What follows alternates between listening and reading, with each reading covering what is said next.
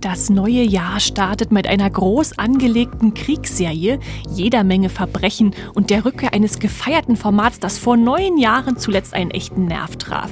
Wir stellen euch die 15 vielversprechendsten Serien im Januar vor.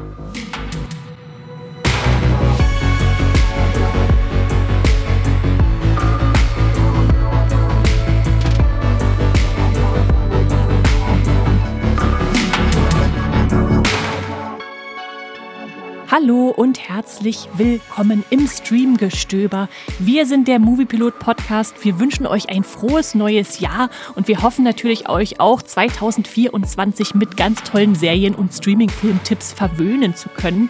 Und weil das Jahr nun gestartet ist und wir da schon eine Tradition jetzt draus gemacht haben, ihr kennt das sicherlich, stellen wir euch auch diesen Monat die Serien vor, die besonders spannend wirken im Januar. Und wenn ich wir sage, habe ich natürlich wie gewohnt auch Max Wieseler an meiner Seite. Hallo Max. Hallo und auch ein frohes neues Jahr von mir. Also falls ihr jetzt wartet, irgendwie, Moment, kommt nicht Anfang des Jahres immer so eine Vorschau auf das ganze Jahr? Ja, der Januar kam jetzt noch der kam so der schnell kam um die so Ecke. schnell um die Ecke, dass wir jetzt erstmal die Januar-Vorschau machen und dann haben wir mehr Platz für noch mehr Serien, äh, die dieses Jahr starten, wo die Januar-Serien schon mal wieder raus sind. Genau so ist es. So machen wir das. Max, bist du gut reingekommen ins neue Jahr? Hast du zuletzt noch ganz viel nachgeholt, Ende 2013, um das zu den Akten legen zu können? Oder bist du schon eher im Vorschau-Modus jetzt gelandet? Ich war im Vorschau-Modus, habe ganz viel schon für euch geguckt, äh, was ich euch dann jetzt heute erzählen kann. Das klingt hervorragend. Aber bevor wir uns da reinstürzen, gibt's hier noch ein paar kurze Worte zu unserem Sponsor. Magenta TV ist unser Sponsoring-Partner. Das TV- und Streaming-Angebot der Telekom bündelt Fernsehen und Streaming auf einer Plattform. Magenta TV gibt's als App, zum Beispiel auf eurem Smart TV bei Apple TV, auf dem Fire TV Stick oder auch über die Premium TV-Box Magenta TV One.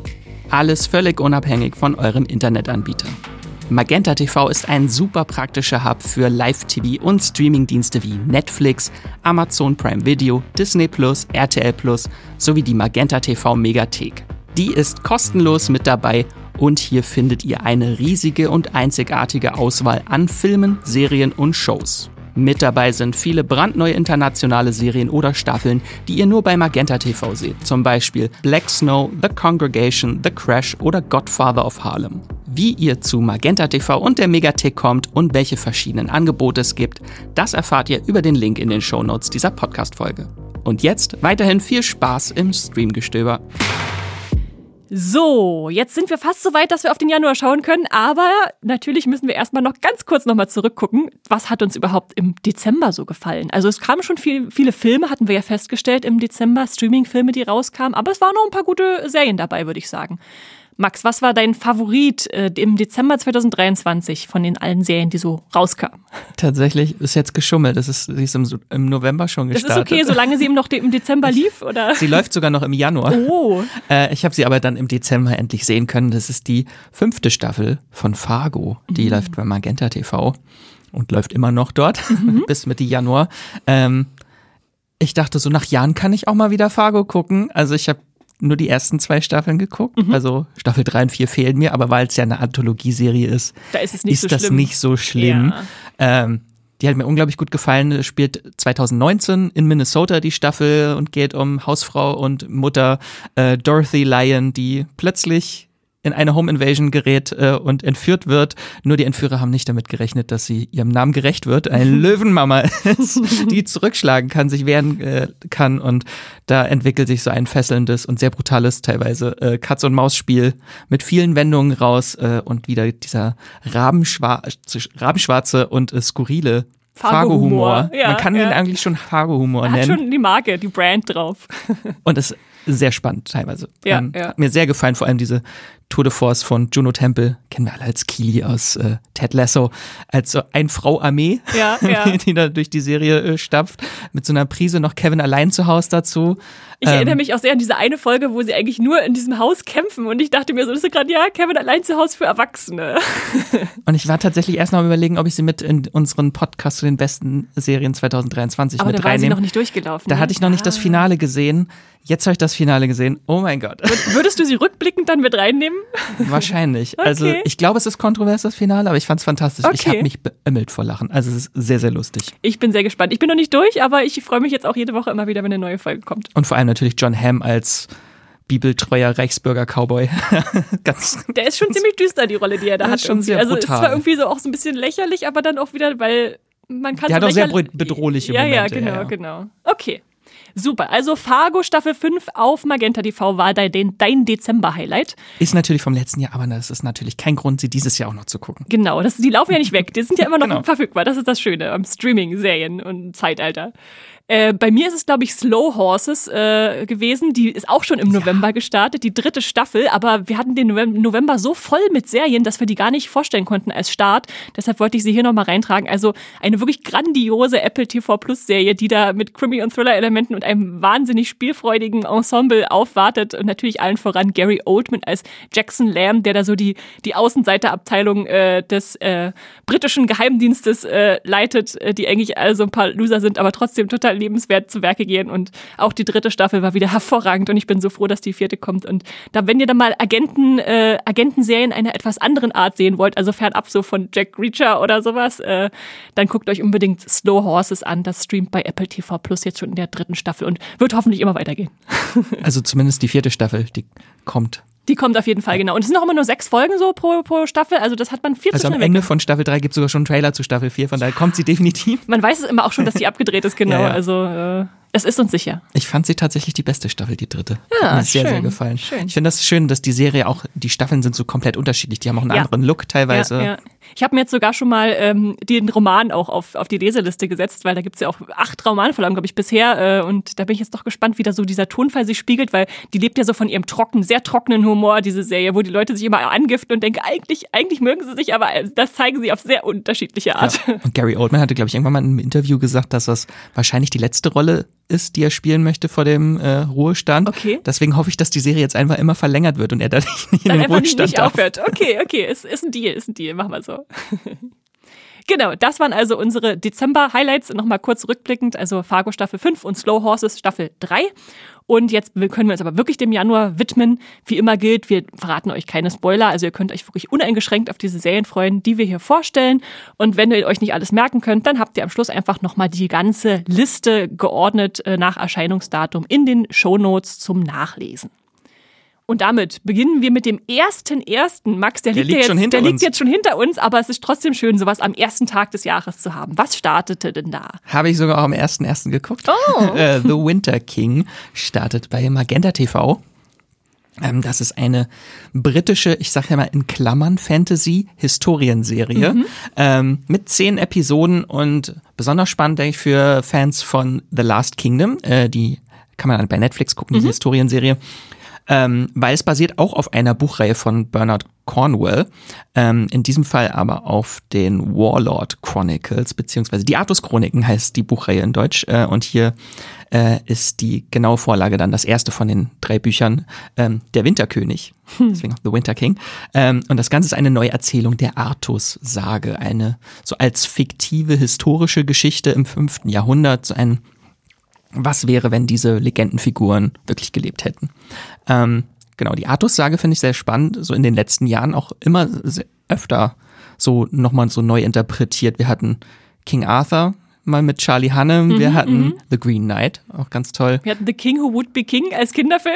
wir hatten Cursed bei Netflix mit Catherine Langford als Nimue. Ja, also das ist aber auch so ein, so ein Stoff, der, der kommt immer wieder. Ich ja. glaube, der stirbt nie völlig aus. Einfach so interessant. Äh, Arthur oder Artus, da kann man ja beides sagen im, im Deutschen. Genau. Ja, ja.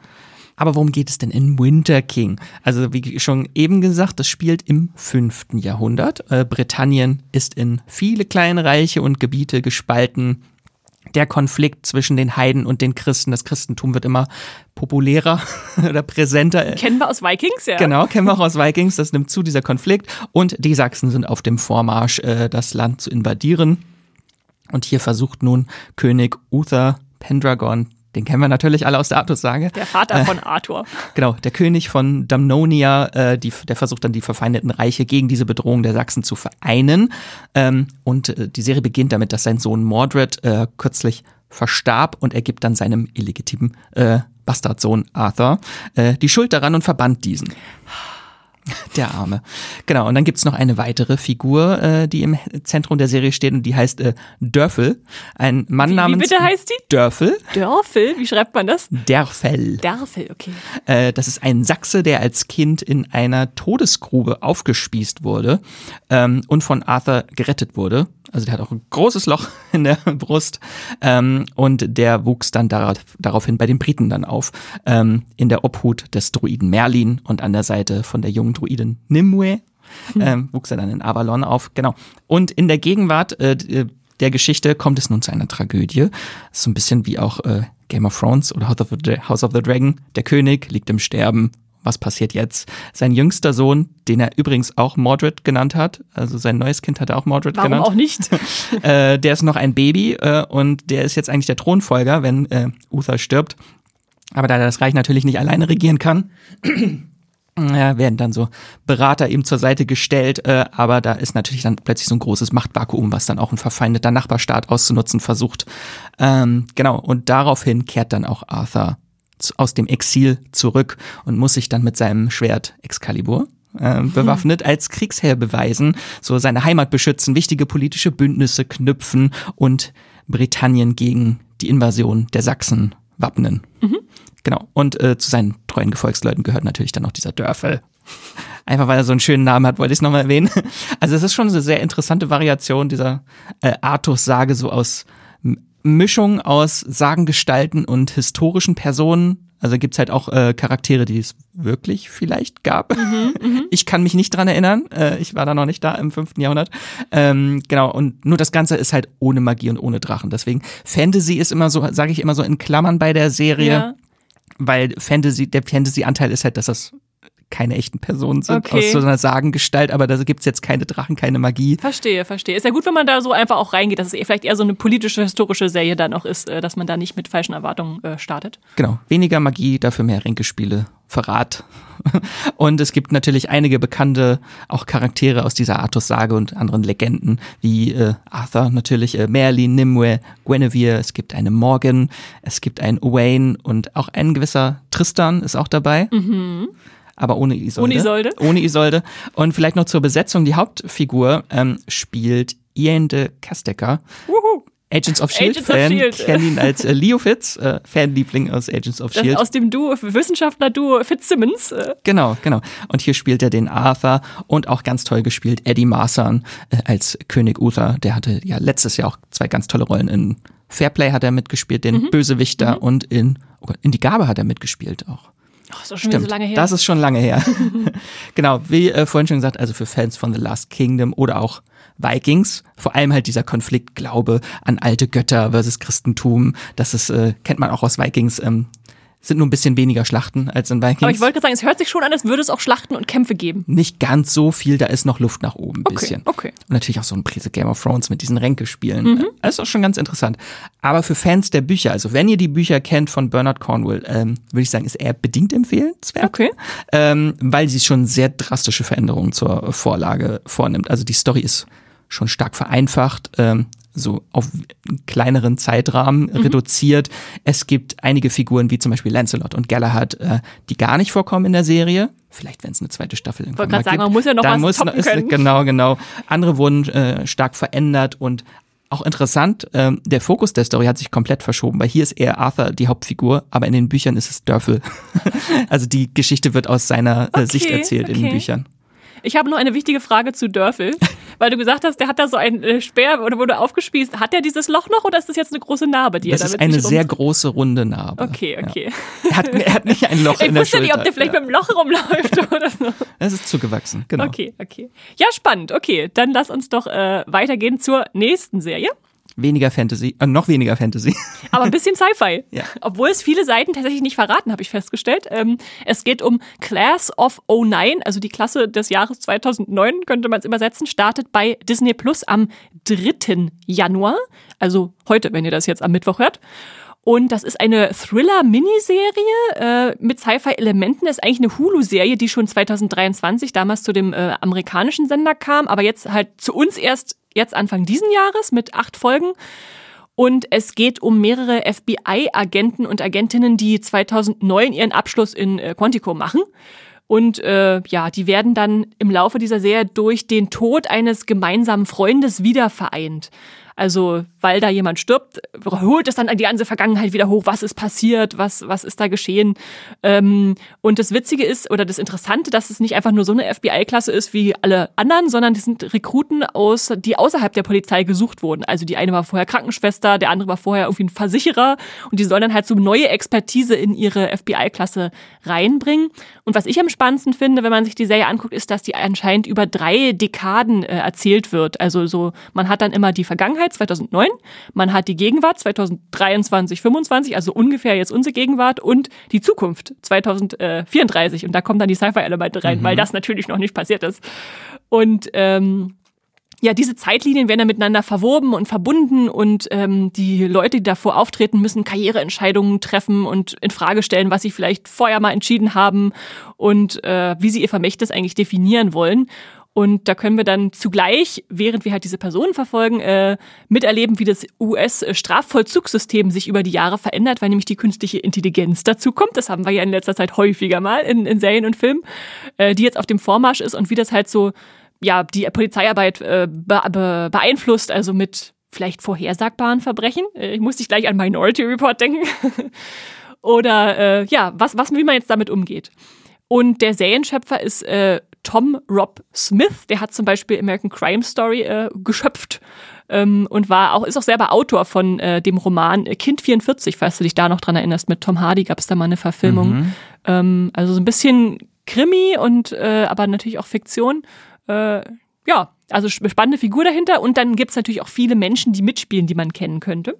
Zum Beispiel äh, als klare Hauptfigur dann mit dabei Kate Mara, äh, Schwester von Rooney Mara, aber natürlich auch eigene Schauspielerin. Wie, ihr kennt sie wahrscheinlich aus äh, Fantastic Four oder House of Cards oder Der Marsianer hat auch schon. Ist sie in A Teacher? Hieß sie nicht so? Genau, das war auch diese, diese, äh, genau. Lehrer-Schüler-Beziehungs-Dramaserie genau. äh, gab. Die hattest du nämlich hier vorgestellt. Da ah, okay, okay. Äh, ansonsten haben wir noch äh, Brian Terry Henry dabei, den kennt ihr wahrscheinlich aus Bullet Train oder der war auch in Causeway, der jetzt letztes Jahr, glaube ich, mit Jennifer Lawrence so, so ein Streaming-Film kam bei Apple. Äh, den fand, da fand ich ihn auch sehr gut. Ähm, Und aus Atlanta. Aus, ich habe leider Atlanta immer noch nie gesehen.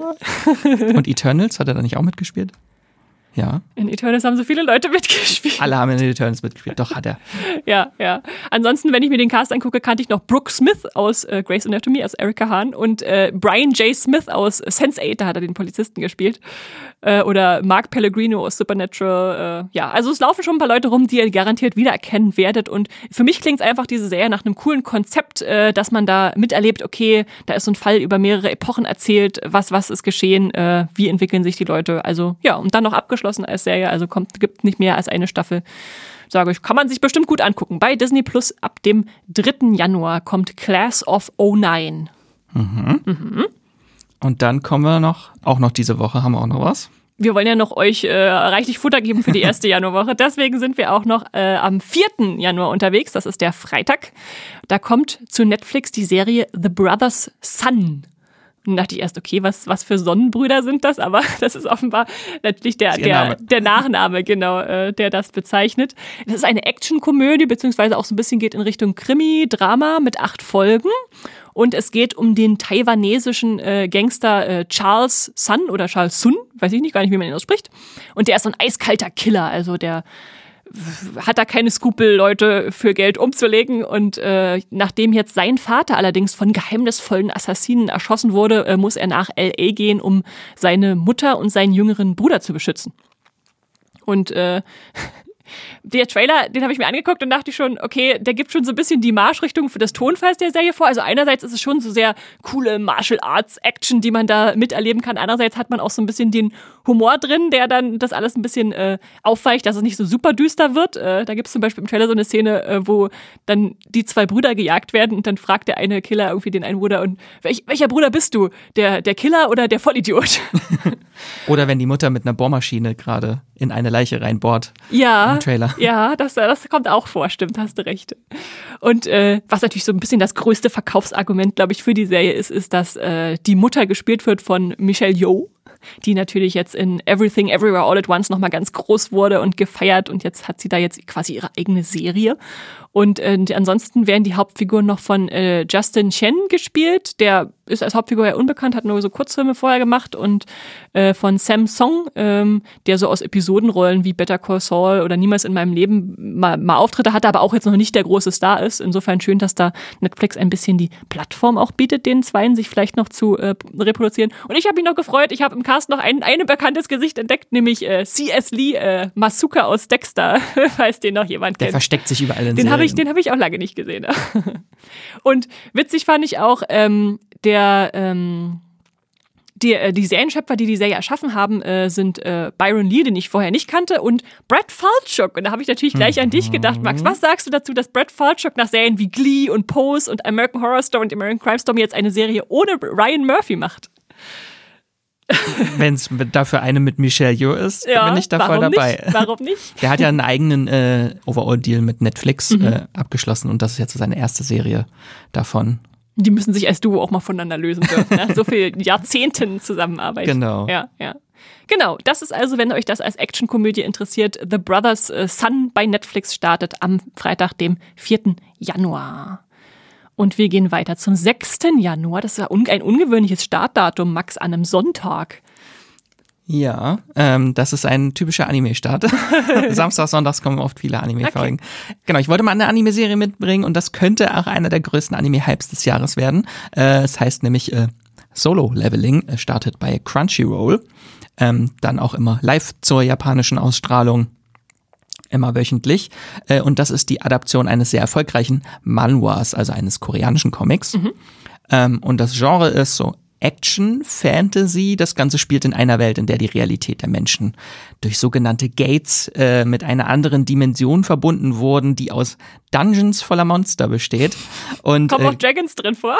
Mal gucken. Äh, glücklicherweise gibt es aber Hunter, sogenannte Menschen, die äh, übernatürliche Fähigkeiten besitzen und in den Dungeons auf Monsterjagd gehen. Und einer davon ist äh, Jinwo Sung, der allerdings überhaupt nichts drauf hat, bis er eines Tages beinahe stirbt und fortan die Fähigkeit erhält, sich selbst aufzuleveln. Deswegen Solo-Leveling. Deshalb das Titel. Genau, und so okay. arbeitet er nun hart daran, um zum stärksten aller Jäger zu werden. Ähm, ich habe die Vorlage zwar nicht gelesen, aber so schon so ein bisschen den Hype auf jeden Fall mitbekommen. Ähm, zumindest immer, wenn ich in der Buchhandlung bei den Animes, äh, bei den Manga stehe, sehe ich Solo-Leveling auch ganz vorne, immer die Bände. Ähm, bin ich schon sehr gespannt drauf. Äh, Gucke ich mir auf jeden Fall an. Das klingt äh, nach einem sehr coolen Action-Anime. Es klingt auch so ein bisschen was, als wäre das total so für die Gamer-Crowd was Mhm. wäre. Ne? Man geht so in eigene Räume und dieses Ableveln und so ist natürlich auch ans, ans Spielen Ja, ja, auf jeden angelehnt. Fall. Ah ja, spannend. Äh, Das ist also Solo-Leveling bei Crunchyroll. Wie viele Folgen hatte das? Weiß man das schon? Das weiß man Weiß man nicht. nicht. Das ist dann immer so Überraschung, kommt noch eine. Wahrscheinlich so 24. Okay. Okay. Und dann wahrscheinlich wieder so 20 Minuten, Minuten, 30 Minuten. Genau. Oh, okay. Ja, schön. Dann haben also Anime-Fans auch was am 6. Januar zu gucken. Solo Leveling. Mit einem L geschrieben. Ich, da, da stolper ich immer drüber. Leveling. Ja, aber gut. Äh, weiter geht's am 10. Januar. Da startet eine Marvel-Serie, würde ich sagen. Eine neue, wenn so wie der Titel aussieht, oder Max? Echo, Echo, Echo, Echo, Echo. Echo. Genau, Echo startet bei Disney Plus.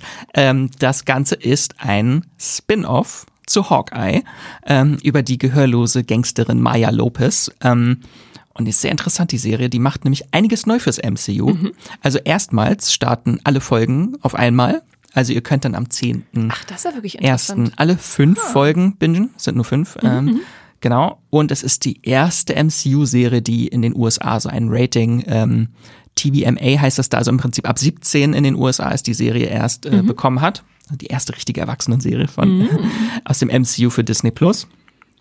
Und es ist die erste Marvel-Serie mit äh, unter dem neuen äh, Spotlight-Banner. Das heißt, es gibt ein anderes Intro, nicht mehr dieses dö, dö, dö, dö, dö, sondern ein anderes Intro. Ähm, und das ist quasi ein Label, was jetzt entwickelt wurde oder von äh, Marvel ins Leben gerufen wurde äh, für eigenständige Geschicht Charaktergeschichten, für die man den MCU-Kanon nicht kennen muss. Also jetzt müssen sie eigentlich schon Ach nee, Serien bewerben, das ist so ja ihr müsst nichts kennen, guckt das bitte.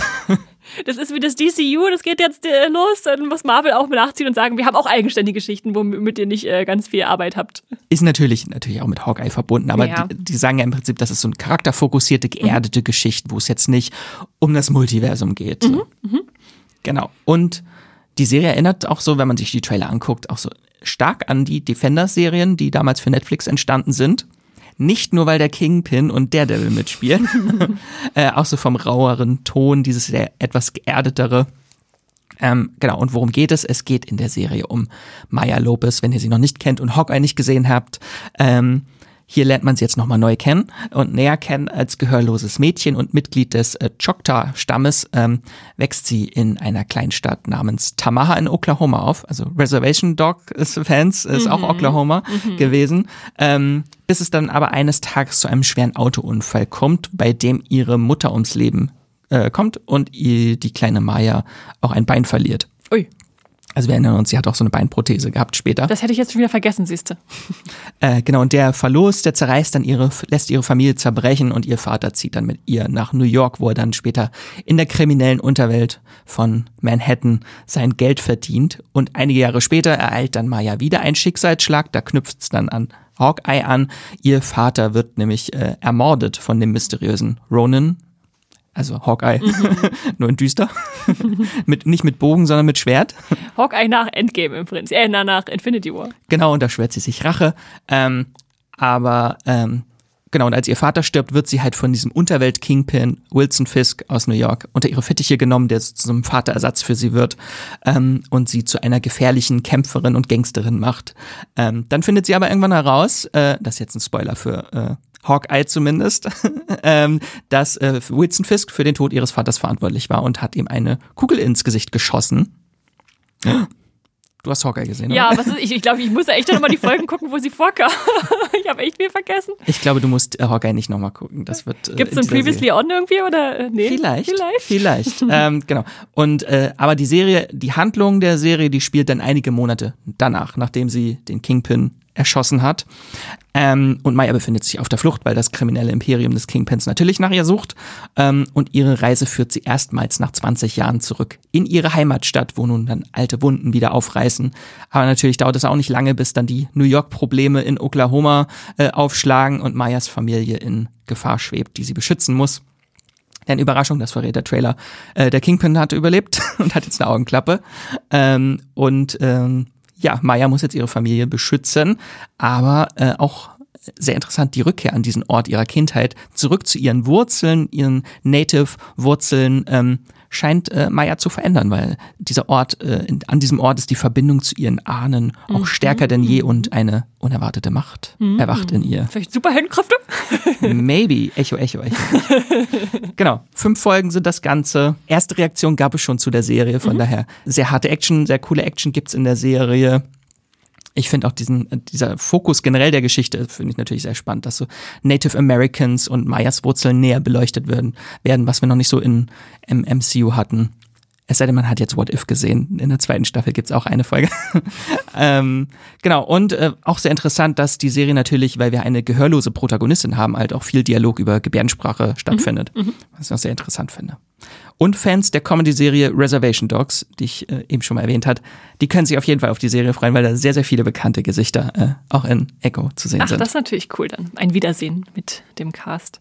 Ja, ich, ich muss zugeben, also ich fand sie als Figur eigentlich schon interessant angelegt, aber wie du mir siehst, ist sie mir nicht besonders in Erinnerung geblieben von Hawkeye und äh, mein. Ein verblasstes Echo. Mein, ja, tatsächlich. Äh, aber mein, mein Verkaufsargument oder mein, mein Einschaltargument ist tatsächlich einfach, äh, der Trailer hat gezeigt, äh, Charlie Cox kommt als der, der wird zurück. Also ja, muss ich, muss ich sehen. Ich bin ein riesen Daredevil-Fan äh, und äh, vielleicht ist es dann gut, dann werde ich dadurch reingezogen und dann vielleicht da von der Serie dann überzeugt, äh, wenn ich dann erstmal da bin. Solltest du aber nicht zu hohe Erwartungen okay, Serie haben, okay, wenn okay. du sie nur für Daredevil guckst. Ist ja häufiger zu sehen als in She-Hulk. Ich darf dazu Okay, du darfst dazu nichts sagen. Ich werde das selbst herausfinden. Blink and you miss it. wir, wir machen derzeit äh, weiter mit Criminal Record, was bei Apple TV Plus auch am 10. Januar startet. Max, was ist denn das? Ich würde mal vermuten, das ist eine Krimiserie. Ja, also wenn ihr am 10.01. mit den fünf Folgen von Echo durchsät, dann könnt ihr zu Apple TV Plus rüber äh, hüpfen äh, und dort den Anfang von Criminal Record gucken. Ein fantastischer Polizei-Crime-Thriller mit äh, Peter Capaldi in, in der Hauptrolle, äh, bekannt natürlich aus Doctor Who, ähm, und Kash Jumbo, ähm, die hat in The Good Fight mitgespielt unter anderem. Ähm, genau, und das Ganze sind acht Folgen. Und äh, Kash Jumbo spielt darin äh, Detective Sergeant June Lenker, eine Polizistin in einem sozialen Brennpunkt von London. Und eines Tages landet dann der Fall eines anonymen Notrufs bei ihr auf dem Schreibtisch, der sie aufhorchen lässt, weil eine unbekannte und verängstigte Frau behauptet nämlich, dass ihr gewalttätiger Freund im Jahr 2011 in einen Mord äh, verwickelt war, beziehungsweise diesen begangen hat. Und äh, June Lenker ist dann investigativ und äh, stößt auf einen Fall, ähm, auf einen längst abgeschlossenen Fall, der auf diese Beschreibung der Zeugin passt. Und das Problem ist aber, der damalige Hauptverdächtige, Errol Mattis, äh, gestand die Tat äh, und sitzt derzeit eine 24-jährige Haftstrafe ab. Diaz Lenker aber glaubt, dass vielleicht mehr dahinter stecken könnte, hinter dem Fall und der äh, eigentliche Schuldige vielleicht unschuldig im Gefängnis sitzt. Und deswegen nimmt sie Kontakt zu Detective Chief Inspector äh, Daniel Haggerty äh, auf. Peter Capaldi, Peter Capaldi, Peter Capaldi ja. genau, ähm, äh, der die damaligen Ermittlungen äh, geleitet hat und auch den äh, Errol Mattis überführte. Ähm, dieser Haggerty äh, jedoch sieht seinen Ruf und seine hart erarbeitete Karriere durch die Ermittlungen seiner Kollegin bedroht und setzt dann fortan alles daran, um sein Vermächtnis zu beschützen. Denn er ist eigentlich davon überzeugt, dass er vor zwölf Jahren alles richtig gemacht hat. Und ähm, Lenker hingegen scheint mit ihren Nachforschungen in ein Wespennest gestochen zu haben, mit fatalen Auswirkungen auf ihr berufliches und äh, privates Leben auch. Also da werden halt so verschiedene Themen in der Serie aufgemacht, wie auch Vorurteile, Rassismus, Racial Profiling, also alles, was auch so die Polizeiarbeit irgendwie beschäftigt, ähm, Polizisten, die sich gegenseitig beschützen, ist ja auch so ein äh, interessantes Thema. Und ich finde, die Serie ist ein unglaublich spannendes Psychospiel. Mhm. Also die beiden, du hast ja einmal auf der einen Seite so die, die alten weißen Polizisten-Buddies, ähm, die ihre Beziehung spielen lassen, um wirklich dieser äh, Diaz Lenker das Leben zur Hölle zu machen damit sie diese Ermittlung einstellt, weil die nicht mhm. wollen, dass das sie vielleicht irgendwas äh, ja. aufwirbelt, was nicht aufgewirbelt werden sollte. Ähm, was sie aber natürlich noch weiter anstachelt. Und das, das schaukelt sich echt hoch, mhm. äh, wird teilweise auch extrem traumatisch für die Figuren. Ähm, sehr, sehr interessant. Äh, kann ich nur empfehlen, vor allem Peter Capaldi, äh, Capaldi äh, genial gespielt. Also als undurchsichtiger, extrem bedrohlicher Polizist. Du weißt immer nicht, versucht er jetzt wirklich irgendwas zu verheimlichen oder äh, kann man ihn vielleicht doch verstehen? Mhm. Äh, man weiß nie so wirklich, was in ihm vorgeht. Wenn die beiden da zusammenarbeiten müssen, wird er ihr jeden Moment jetzt irgendwie ein Messer in den Rücken stechen oder nicht? Der war doch, der war doch letztens erst, letztes Jahr, glaube ich, in einer, in einer Crime-Serie erst zu sehen bei Amazon Prime. Wie hießen die? The, The, Devil's Hour? Genau, dieser Zeitreise. Ach, das Thriller. war, okay, das war Zeitreise auch noch. Okay, dann noch was anderes. Oh, Spoiler. da dachte ich nämlich, als ich das Poster sah, sah sehr ähnlich aus, so mit äh, düstere Räume, irgendwie äh, mhm. Verhörzimmer, aber gut. Äh, Ein Multiversums-Thriller. Ist noch was anderes. Criminal Record am 10. Januar bei Apple TV Plus. Ich nehme an, kommt dann wieder wöchentlich, wie wir das bei Apple gewohnt sind. Genau. Ja. Große Empfehlung von mir. Okay. Dann mache ich weiter am 11. Januar und springe zurück zu Netflix. Und da kommt eine Serie, ich glaube, für alle Travis Fimmel-Fans interessant vor allem, äh, die den Viking-Star seit Jahren äh, vermissen. Äh, der war ja nur mit Vikings über, gefühlt in allen Streamingdiensten unterwegs. Der wurde ja bei Amazon gezeigt, bei Netflix gezeigt. Äh, eigentlich ist es ja eine History Channel-Serie, deswegen wurde sie wahrscheinlich auch so rumgeshoppt. Und jetzt haben wir aber eine abgeschlossene Miniserie mit acht Folgen, die in eine etwas andere Genre-Richtung geht, nämlich ich nenne es mal äh, Coming of Age in der Unterwelt der Arbeiterklasse. äh, spielt in, in Australien ähm, und basiert auf der gleichnamigen Romanvorlage von 2018 Boy Swallows Universe. Ähm, das ist von einem australischen Autor und äh, Journalisten, äh, der nennt sich Trent Dalton und ist so ein bisschen semi-autobiografisch angelegt, was es für mich auch wieder zusätzlich spannend macht, weil klar kann jeder irgendwie so eine Coming-of-Age-Crime-Geschichte erzählen, aber wenn man weiß, okay, da steckt auch anscheinend so viel Wahrheit drinne, dann macht es natürlich nochmal spannend. Worum geht's? Acht, äh, 1985 äh, reisen wir ins australische Brisbane. Da gibt es so einen ich nenne ihn mal altklugen kleinen Jungen, der äh, sich äh, in der Vorstadt auf eine kleine Odyssee begibt, äh, um Vergeltung bzw. Vergebung für seine auseinandergerissene Familie zu erlangen. So die erstmal grob umrissen die Handlung, aber ich kann es euch natürlich auch noch ein bisschen, ein bisschen genauer geben. Ähm, also dieser Junge nennt sich Eli Bell und sein Leben ist kompliziert, weil sein Vater verschollen ist und sein Bruder stumm ist und seine Mutter äh, leider sehr viel Drogen nimmt und sein Stiefvater Heroin vertickt und äh, ja, äh, ja, er auch noch einen notorischen Verbrecher Verbrecher als Babysitter hat. Also er ist da nicht in die besten Verhältnisse reingeboren und der versucht jetzt aber von irgendwie seinem Herzen zu folgen und trotzdem guter Mensch zu werden. Und auf dem Weg zu diesem schwierigen Unterfangen werden ihm immer wieder Steine in den Weg gelegt. Äh, und da legt er sich insbesondere mit dem Drogendealer Titus Bronze an, der sich als nicht zu unterschätzend äh, entpuppt. Und äh, so beginnt dann ja sein Abenteuer, wo er dann versucht, seinen Vater erstmals kennenzulernen, also seinen biologischen Vater und seine Mutter aus dem Gefängnis zu retten. Und äh, ja, da muss er sich dann Kriminellen entgegenstellen. Ähm, und zwischendurch verlebt er sich auch noch ins Mädchen seiner Träume. Also es ist, es ist viel los in seinem jungen Leben. Und es klingt jetzt erstmal alles ziemlich düster und dramatisch, aber hat wohl auch leichte Momente, zumindest wenn man sich den Trailer anguckt. Also ich finde es im, im Trailer sieht man zum Beispiel, da schüttet sich aus Versehen ein Mann Alkohol aufs Bein und dann entzündet er sich selbst, als die Zigarette runterfällt und dann muss er im Garten ausgehen getreten werden. Äh, das ist, glaube ich, so der Humor, wenn man es Humor nennen möchte, der da so mitschwingt. Oder auch eine sehr schöne Szene aus dem Trailer. Ähm, der, der Stiefvater wird von Neonazis bedroht und er kommt dann so als Junge rein und fragt laut, ob sie äh, bevor oder nachdem sie Skinheads geworden äh, sind, schon Glatzen hatten. Vielleicht nicht die Frage, die man stellen sollte. Und ähm, weil das es eine schon so ein bisschen wholesome ja aus, so ein ne? bisschen aber schon schon auch spannend. Also äh, und das wird dann abgerundet mit einem äh, spannenden australischen Cast. Den äh, Hauptdarsteller Felix Cameron der den Eli spielt den kenne ich vor allem aus dem äh, Film beflügelt ein ein Vogel namens Penguin Bloom Komischer Titel, aber äh, war so ein, so ein Drama, was auch auf einer Buchvorlage basierte. Äh, Phoebe Tonkin kann man noch kennen, die spielt die Mutter, die war zum Beispiel in The Originals oder Vampire Diaries als Haley zu sehen.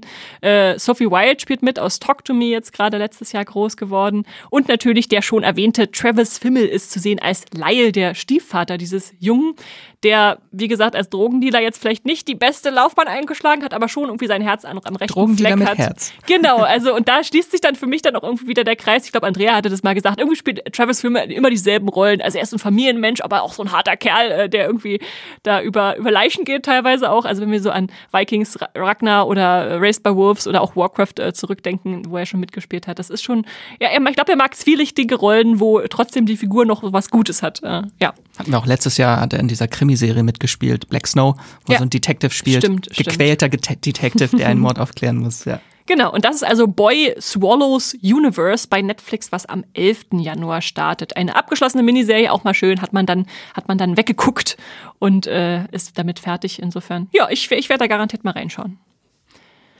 Und dann würde ich direkt weitermachen. Mit dem großen Highlight. Mit dem großen, äh, in der im Teaser schon angekündigten Highlight, äh, wo ich echt drauf gespannt bin. Am 15. Januar startet nämlich die vierte Staffel von True Detective bei Wow bzw. Sky. Und wir erinnern uns damals, anno 2014, das ist lange her, da äh, schlug ja, vor fast zehn Jahren eigentlich diese Serie richtig ein. Also so ein düsterer Krimi mit Matthew McConaughey und äh, Woody Harrelson. War, die Publikum war begeistert, Kritik war begeistert und äh, diese 17-jährige Serienkillerjagd zu verfolgen. Und ähm, ja, dann machten die Serienkreativen rund um Schöpfer Nick Pizzolato äh, prompt eine Anthologieserie aus dieser eigentlich abgeschlossenen Miniserie. Die zweite Staffel hatte Colin Farrell und Taylor Kitsch und Vince Vaughn und Rachel äh, McAdams dabei und ist komplett abgeschmiert, wenn ich mich gesehen, richtig erinnere. Äh, die war auch leider wirklich nicht gut. Äh, hatte halt auch eine riesen Fallhöhe, ne? so mit äh, ja, wir hatten jetzt diese Erfolgsserie und wie knüpfen wir jetzt daran an? In Los Angeles war das, glaube ich. Und dann gab es die drei, dritte Staffel mit Mahershala Ali, aber da muss ich auch zugeben, da war es mir dann irgendwie alles schon egal. Ich habe es nur noch so lust, lustlos bis zum Ende durchgeschaut und dachte, okay, das, das war jetzt wohl die Erfolgsserie. Aber ich habe mich geirrt, jetzt kommt nämlich die vierte Staffel. Und ähm, das Tolle an der Anthologieserie ist natürlich immer, wir können nochmal ganz von Null anfangen und sagen, so, wir haben jetzt hier diese diesen spannenden Fall, so ein bisschen wie Fargo, ne, wo wir auch schon mhm. am Anfang drüber geredet hatten. Die ist auch 2014 gestartet. Ah, war ein, ein guter Jahrgang. So guter, guter, guter Jahrgang, guter Weinjahrgang. Und äh, ja, Staffel 4 hört sich auch wieder mega spannend an. So ein eiskalter Thriller äh, trägt den Zusatztitel Night Country und ähm, hat als Star diesmal Jodie Foster äh, verknüpft mit der Erzählung. Äh, also klingt für mich eigentlich nach einer Idealbesetzung, so, so ein Star, der jetzt eine Serie macht. Ihre erste Serienhauptrolle Wirklich seit 50 Jahren. Krass. Nein, seit 50 Jahren. Das, ihre letzte Serienhauptrolle war 1974 in Paper Moon als, als Kinderdarstellerin. Witzig. Ja. Ja, und äh, sie, äh, also die Serie spielt in Ennis, Alaska, äh, also eine kleine, eine Kleinstadt, ähm, wo acht Männer aus einer Forschungsstation äh, verschwinden. Und da werden dann die Ermittlerin äh, Liz Danvers und Evangeline Navarro äh, mit dem Fall betraut. und äh, müssen dann zu ein, einigen recht unheimlichen Wahrheiten vordringen, die vielleicht tief unter der Eisdecke verborgen sind. Wer weiß das schon? Es äh, ist auf jeden Fall sehr kalt da oben. Äh, und auch natürlich zu solchen Wahrheiten, die in ihrem Inneren schlummern. Also es ist auch eine Reise natürlich ein bisschen in die Vergangenheit. Man sieht da schon die Parallelen so zur ersten Staffel, dass es nicht nur um äh, gegenwärtige Ereignisse, sondern auch zu Sachen in der Vergangenheit, äh, äh, dass es sich darum dreht. Und da müssen jetzt diese widerwilligen Partnerinnen sich nach sechs Jahren nochmal zusammenraufen, obwohl sie eigentlich schon völlig andere Wege, glaube ich, eingeschlagen hatten. Zumindest zeigt das der Trailer so. Und äh, ja, dann finden sie mysteriös, dann finden sie diese Menschen tot im Schnee und da haben, haben mysteriöse Zeichen auf der Stirn. Haben da irgendwie die Urvölker was zu tun mit oder ist da noch was ganz anderes dahinter? Das gilt es herauszufinden. Und ähm, ja, die zweite Hauptdarstellerin neben Jodie Foster ist dann noch äh, Kelly Rice. Die kennt ihr vielleicht aus Catch the Fair One.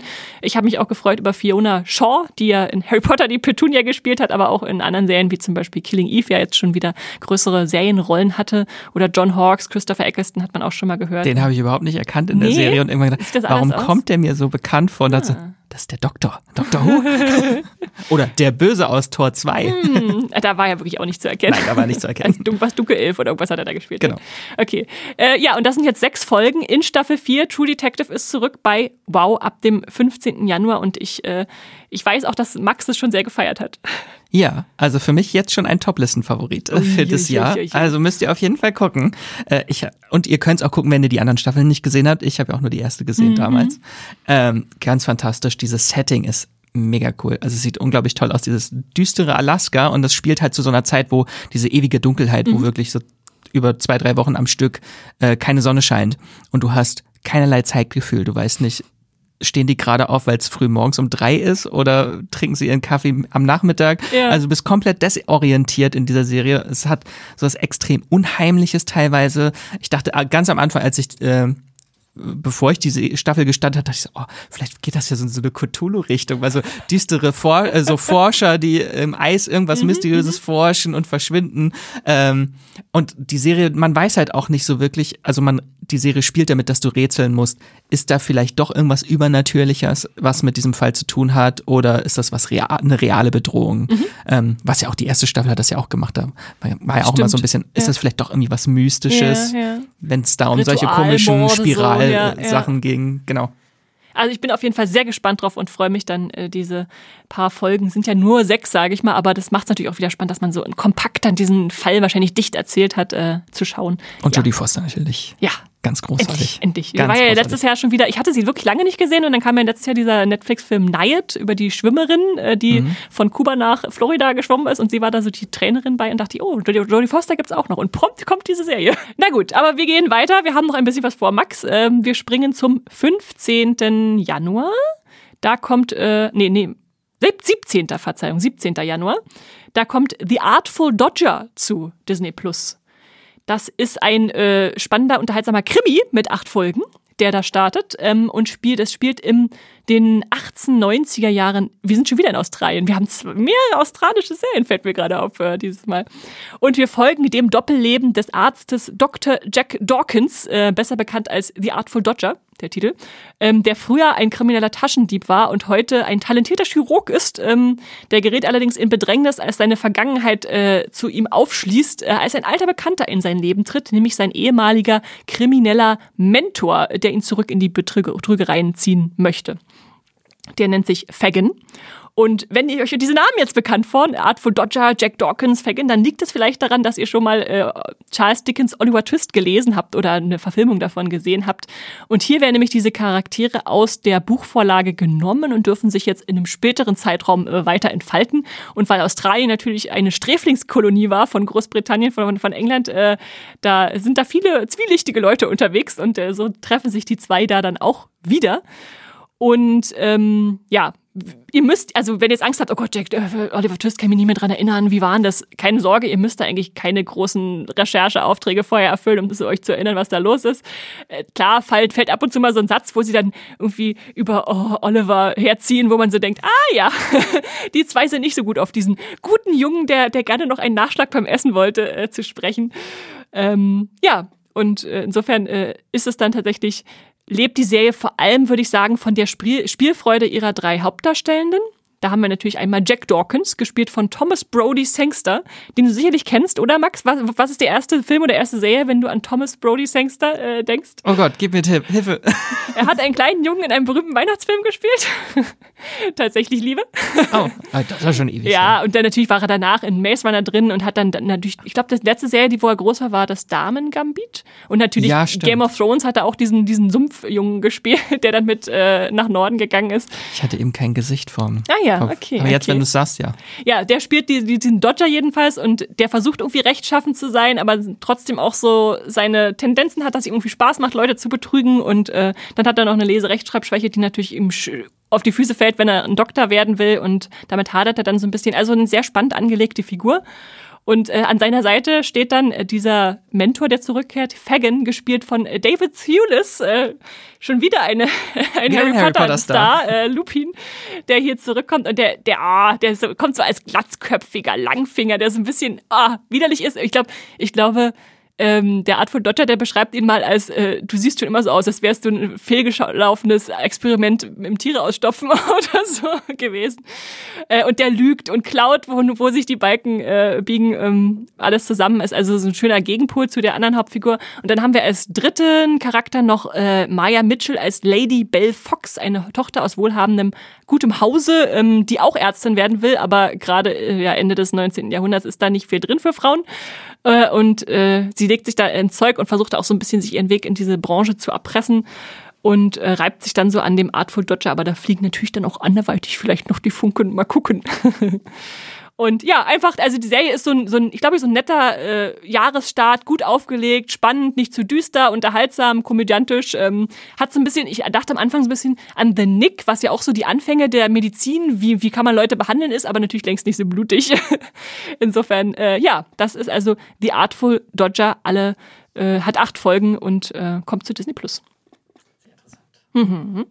Wir machen weiter mit einer Serie, wo ich beim Titel schon immer schmunzeln muss. Max, ja, von, von Australien geht's jetzt nach Brandenburg. in den Oderbruch. In den Oderbruch, genau. Am 19.01.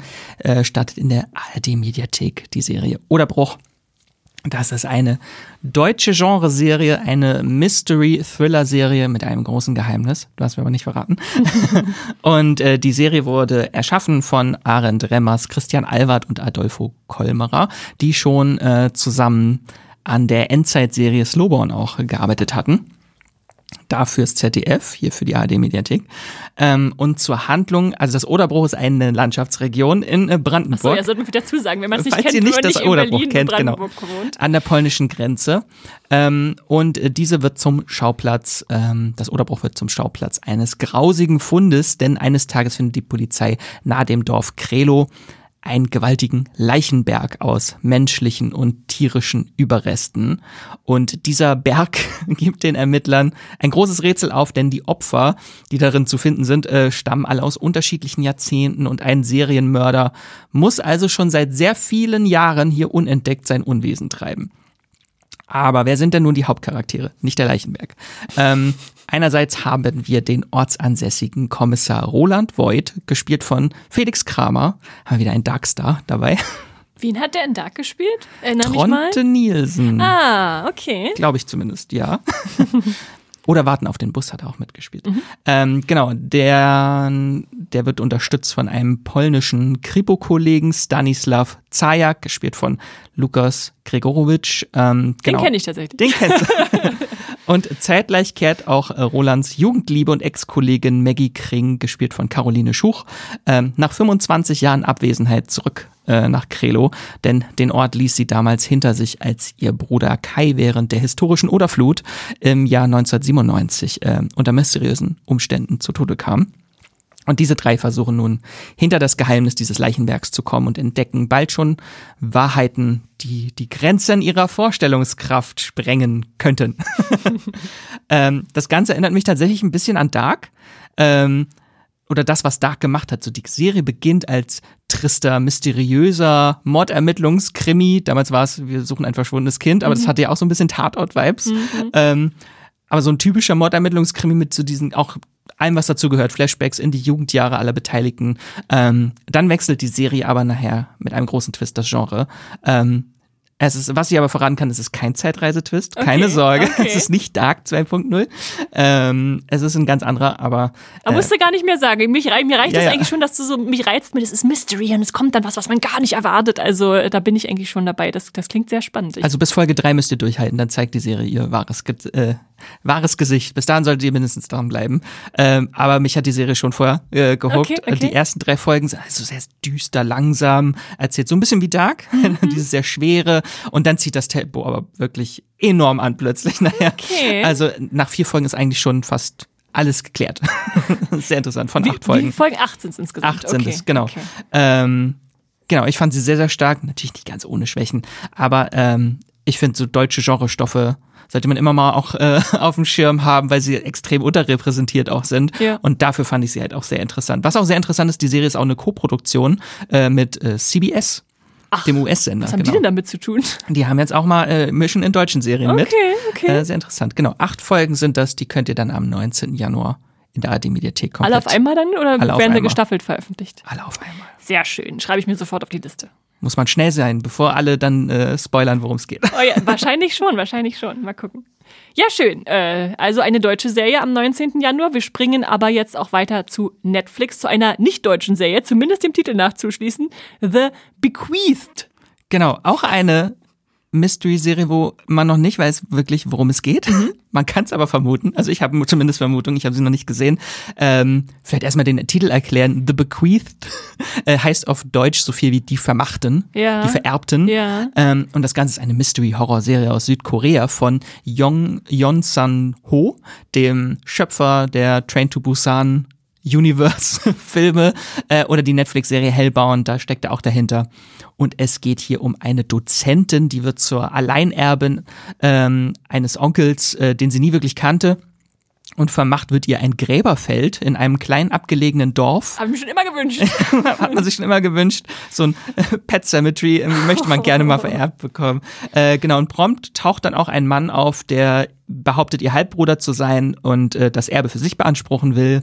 Und während dann zwischen diesen beiden Fronten ein Erbstreit entfacht, ereignen sich mysteriöse Mordfälle im Dorf äh, und die Polizei beginnt mit den Ermittlungen, die natürlich direkt zu dieser unheimlichen Grabstätte führen.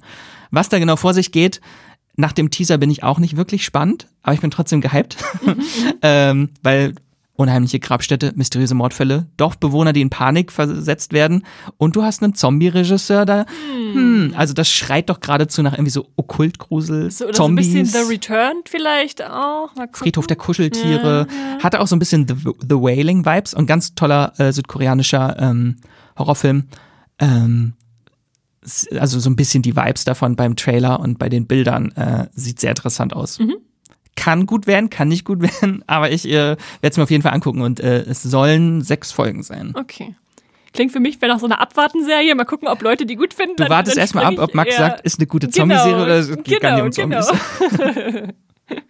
ja, schön. Also am 19.01. startet die wieder mit allen Folgen bei Netflix. The Bequeathed. Schön, dass du es nochmal ausgesprochen hast. Das ist auch so, so ein Zungenbrecher. Äh, wir gehen weiter zum 25. Januar und da startet eine Serie, die kann ich aussprechen, die hat nämlich einen, einen Namen, Griselda. einen schönen Namen. Und äh, das ist eine Serie, die euch jetzt Lisa nochmal empfehlen wird. Die hat nämlich letztes Jahr uns schon mega davon vorgeschwärmt. Und äh, bei mir war das so, okay, ich kann mir noch nicht so richtig darunter vorstellen, aber sie durfte da schon reinschauen und hat da viel Gutes von erzählt. Und das lassen wir euch jetzt auch mal hören. Eine Serie, auf die ich mich im Januar ganz besonders freue und eigentlich auch, also eigentlich die Serie, auf die ich mich 2024 am meisten freue von den Neustarts, ist Griselda.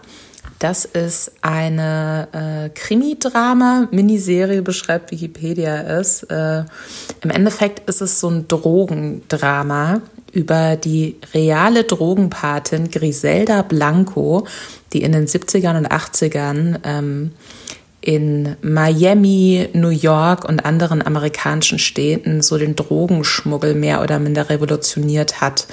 Sie war zwischenzeitlich als eine der mächtigsten Frauen, wenn nicht die mächtigste Frau der Welt, auch bekannt in dieser Zeit, weil sie einfach äh, Unmengen an Kokain geschmuggelt hat, dementsprechend wirtschaftlichen Einfluss auch hatte und äh, berühmt berüchtigt war dafür, wie sadistisch und gewalttätig und brutal sie war. Griselda Blanco war bekannt auch als schwarze Witwe. Sie soll ihre drei Ehemänner umgebracht haben und jetzt macht Netflix daraus eine Miniserie mit sechs Episoden von den Narcos-Machern, also Leuten, die wissen, wie man solche Geschichten erzählt, definitiv auch gerade in diesem Milieu. Und die Hauptrolle der Griselda spielt Sofia Vergara, die wohl auch an der Idee zur Serie beteiligt war und die ja selbst auch aus Kolumbien kommt, ebenso wie Griselda Blanco. Und äh, wie ich mir vorstellen kann, zu der Geschichte vielleicht auch einfach so eine persönliche Verbindung hat. Die Serie startet am 25. Januar bei Netflix, sind sechs Episoden. Und ich muss sagen, ich freue mich richtig, richtig, richtig drauf. Ich glaube, das wird gut. Ich glaube, das wird äh, irgendwie so eine Mischung aus Narcos und Queen of the South, was eine sehr, sehr andere gute Serie war. Auch auf Netflix übrigens, über eine weibliche Drogendealerin, die sich so von den Straßen hocharbeitet in so einen Patinnenstatus. Auch das war sehr, sehr gut. Auch das könnt ihr euch sehr, sehr gerne mal angucken. Und äh, ja, Griselda, ich glaube, das wird geil. Ja, danke Lisa für diese Empfehlung. Also auch auf dem Schirm behalten. Griselda am 25. Januar bei Netflix. Jetzt wird die Watchlist langsam lang jetzt im wird Januar. Sie, jetzt wird sie langsam lang und so richtig lang wird sie erst, wenn ich meinen nächsten Tipp vorstelle. Oh, oh. Oh, ich weiß gar nicht, wie lange, wie viele Jahre ich mich schon auf diese Serie freue, Max. Äh, jetzt ist sie endlich da. Wir haben sie immer wieder erwähnt, vorgestellt, dann wurde sie verschoben. Ich glaube, sie war auch schon im letzten, vorletzten Jahr im, im Vorschau-Podcast drin. ja. Ist, äh, ja. Aber jetzt freut euch, freut euch als Band of Brothers Fans und als The Pacific Fans auf die nächste, die dritte Zweiter Weltkriegsserie, die von Tom Hanks und Steven Spielberg produziert wurde. Diesmal kommt sie zu Apple TV Plus und sie nennt sich Masters of the Air. Ja, wo fange ich an? Also, wir hatten erstmal den Landkrieg behandelt, wir hatten den Inselkrieg behandelt und jetzt kommen die Luftgefechte dran. Und äh, der Ansatz dieser Serie ist wieder wie schon bei den vorangegangenen, dass so authentisch wie möglich äh, erzählt werden soll. Also basiert auf einem Sachbuch von äh, Donald L. Miller und äh, es wurden, man, man munkelt, man sagt so ungefähr 250, 300 Millionen Dollar wurden in diese Serie gepumpt. Also ich hoffe mal, das spricht dann auch für die Qualität, dass die richtig, richtig gut wird. Äh, neun Episoden sind's, die wöchentlich ausgestrahlt werden. Zwei gibt's gleich zum Auftakt am 26.01 und wir begleiten die hundertste Bombergruppe der 8. Air Force äh, Kompanie, die sich auch die fliegende Festung Flying Fortress äh, nennt, in den Kampf in dieser Luftschlacht, die im Zweiten Weltkrieg geschlagen werden. Also die deren Aufgabe dieser, dieser jungen Piloten ist es im Prinzip Zerstörung auf das feindliche Land herabzuregnen. Ähm, haben natürlich auch mit gegnerischen Fliegern zu tun, mit den Naturgewalten, wenn es dann Unwetter oder Stürme gibt, äh, aber auch mit der psychischen Belastung natürlich dieses Kampfes, äh, denn es ist natürlich wahrscheinlich auch, hoffe ich mal, nicht einfach, einfach äh, Leute damit ja, auszulöschen, dass man einfach Explosionen auf sie herabregnet. Und wir lernen dann im Prinzip diese elf Männer dieses ganz speziellen Bombers kennen, ähm, die wahrscheinlich nicht alle überlegen, würde ich jetzt leben, würde ich jetzt sagen, wenn ich die anderen, auf die anderen Serien zurückgucke, ähm, aber die den Krieg halt so auf einer persönlichen Ebene greifbar machen sollen. Und ich finde, im Trailer sind schon ganz starke, überzeugende Bilder drinne von ähm, dass man sich da so einfühlen kann, was da passiert. Ich weiß auch, dass die extra so virtuelle neue Cockpit-Technologie erfunden haben für diese Serie, damit das möglichst echt aussieht, die, die Luftkämpfe da. Und ähm, ansonsten ja, ist es eigentlich äh, stargespickt, äh, was da so rumläuft in der Serie. Also Cary Fukunaga zum Beispiel, der zuletzt James Bond, äh, den letzten James Bond gemacht hatte, ähm, ist als Regisseur mit an Bord. Äh, John Orloff, der auch schon die Band of Brothers Serie geschrieben hat, äh, die, der ist jetzt wieder für die Adaption zuständig gewesen. Und ansonsten haben wir ganz viele Jungstars, die jetzt gerade so up and coming, also aufsteigend sind, äh, mit drin. Also zum Beispiel Austin Butler spielt eine der Hauptrollen, der ja zuletzt in Elvis zu sehen war und jetzt demnächst in Dune 2 dann ist. Oder Callum Turner aus der Fantastische Tierwesen-Reihe, der den Bruder von Newt Scamander gespielt hatte. Oder Barry äh, Hogan, der zuletzt in The Banshees of Inisherin drin war oder in Eternals. Ähm, und also, Saltburn. Stimmt, Nicht Saltburn, äh, im, letzten, im letzten Monat bei Amazon aufgeschlagen.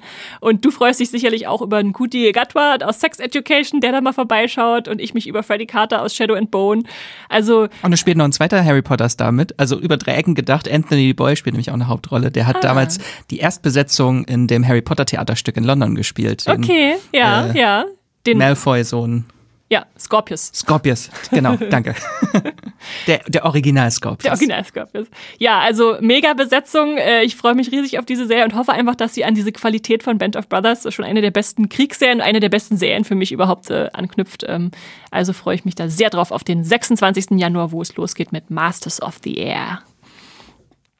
Okay, Max, jetzt bist du wieder dran. Jetzt muss ich erstmal wieder runterkommen nach dieser Wie soll Euphorie. ich denn daran jetzt anknüpfen? Mit einer Serie, von der noch niemand gehört hat, wahrscheinlich. Von Masters of the Air haben wir schon häufiger mal geredet. Genau, dann bringe ich mal Expats mit. Äh, Die läuft bei Amazon Prime Video. Am 26.01. startet sie. Äh, Das ist das neue Projekt von äh, Lulu Wang. Das ist die Regisseurin von The Farewell. Ähm, Falls ihr euch noch erinnert, auch ein ganz toller Film. Ähm, Ist schon ein paar Jahre her. Ähm, und es ist natürlich äh, eine neue Serie mit Nicole Kidman, ähm, die jetzt nach HBO äh, mit Big Little Lies and The Undoing, Hulu, Nine Perfect Strangers und Paramount Plus, Lioness hat sie auch mitgespielt, äh, jetzt Ganz Amazon im erobert. angekommen. Ja, alle, alle Streamingdienste mal durchprobieren. Netflix hat sie auch noch dieses Jahr. Ähm, aber jetzt ist mal Amazon dran. Das ist eine Miniserie mit sechs Folgen und das basiert auf dem Roman The Expatriates äh, von Janice Y.K. Lee. Und zum Titel Expatriates heißt auf Deutsch so viel wie Auswanderer oder heißt auf Deutsch Auswanderer. Und genau darum geht es. Es geht um eine Gruppe amerikanischer Auswanderer, äh, die oder auch aus anderen Ländern, äh, die im Jahr 2014 in Hongkong leben. Und das wären einmal Margaret, die wird gespielt von Nicole Kidman, ähm, die hat ihren Sohn verloren und kann nicht mit dem Leben so richtig fortfahren. Und dann haben wir noch Hillary, die wird gespielt von Sarayu Blue und Mercy, die wird gespielt von Yi Young Jo. Ich hoffe, ich spreche es richtig aus, die ebenfalls in einer Sackgasse im Leben feststecken. Und richtig dramatisch wird es dann, als schließlich Margaret auf Mercy trifft, nämlich jene Babysitterin, die sie für das Verschwinden ihres Sohnes verantwortlich macht, woraufhin eine Verkettung von Ereignissen losgetreten wird, äh, die das Leben aller drei Frauen völlig verändern. Und ich bin natürlich sehr gespannt auf die Serie, weil Nicole Kidman die Hauptrolle spielt Ja. und auch wegen des Settings einfach. Hongkong äh, ist, ein, äh, ist eine unglaublich tolle Stadt, auch das vis visuell, was das macht. Äh, so in westlichen Serien haben wir das ja eigentlich gar nicht so als Setting irgendwie groß dargestellt.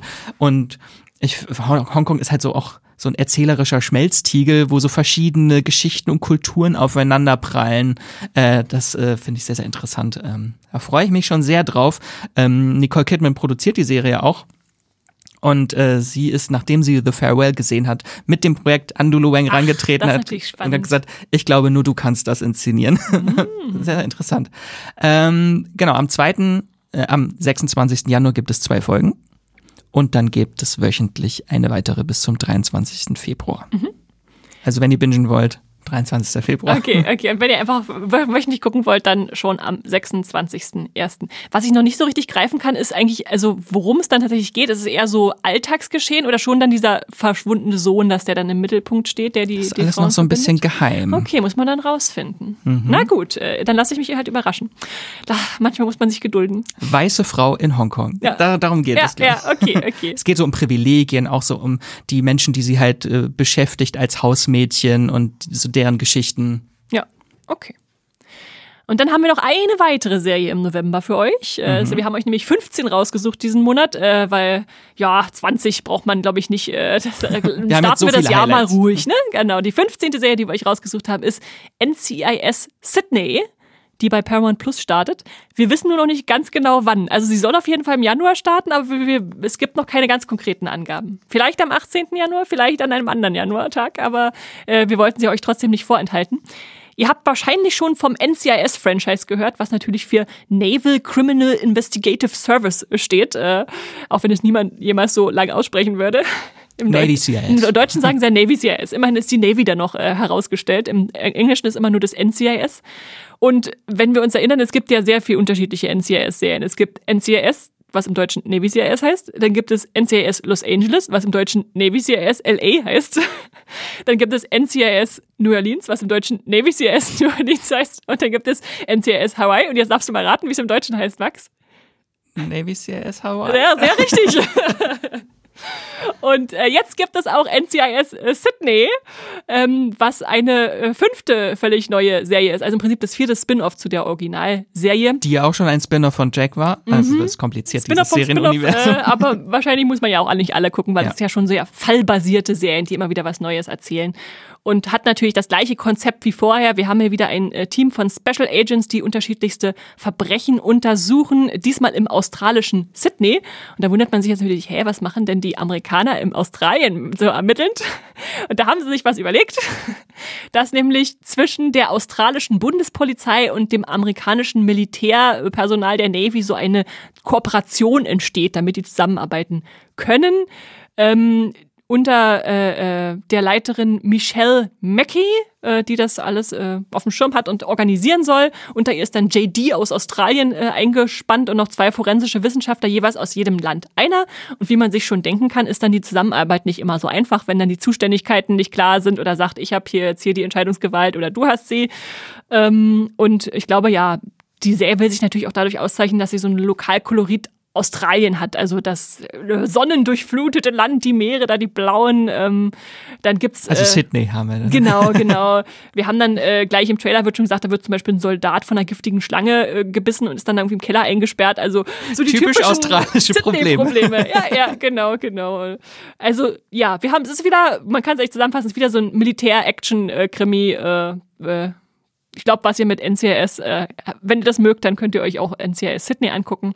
Es sind acht Folgen, die da kommen. Ähm, ich habe keine einzige Folge NCS geguckt in meinem Leben, aber ich weiß, dass es viele Leute gibt, die es draußen feiern. Deshalb äh, für euch wollen wir sie hier mit reingetragen. Äh, genau. Und äh, ansonsten äh, gibt es auch bei Moviepilot äh, Podcast äh, Streamgestöber einen Erklärpodcast zu äh, diesem äh, Hundebiss-Skandal mit Mark Harmon, wenn ihr euch den nochmal anhören wollt. Da hatten Matthias und äh, Hendrik drüber gesprochen, äh, letztes Jahr, vor einem halben Jahr etwa, vielleicht nur ein bisschen weniger. Genau. Ja, und damit äh, sind wir durch mit unseren 15 Januar-Serien 2024 im neuen Jahr und äh, danken euch natürlich fürs Zuhören, dass ihr bis hierher durchgehalten habt und äh, freuen uns natürlich auch immer, wenn ihr uns ein bisschen Feedback schickt. Und das haben Menschen getan. Und da wollte ich ein bisschen was vorlesen, Max. Da hat zum Beispiel bei Spotify uns äh, Akita69 zur Dezemberfolge geschrieben. Danke für die coole Folge. Man spricht es übrigens Lulu Haksho aus. Also Lulu. Max, Lulu mit, mit L, also wie. Nein. Doch, das schreibt sie. Das stimmt das nicht. Das stimmt nicht, okay. Wird angezweifelt, also schreib uns gerne nochmal, Akita, äh, wo du das her hast. Aber ich, ich kann auch kein Japanisch, also keine Ahnung. Aber schön, dass ihr euch trotzdem immer traut, euren Senf dazu zu geben. Und äh, dann. Aber niemand in der Serie erwähnt es auch. Also von da ist es egal, wie man es ausspricht. Das, äh, okay, dann ist es wirklich egal. Und dann schrieb uns noch äh, äh, Joanna oder Joanna, wir wissen nicht genau, wie du ausgesprochen wirst. Äh, äh, liebes Streamgestöber-Team, äh, vielen Dank für eure wöchentlichen Podcasts, die ich so gut wie alle immer höre. Am liebsten äh, sind mir die mit den Monatsübersichten oder auch Jahres-, Halbjahrescharts sowie Vorstellungen der zukünftigen Jahresserien.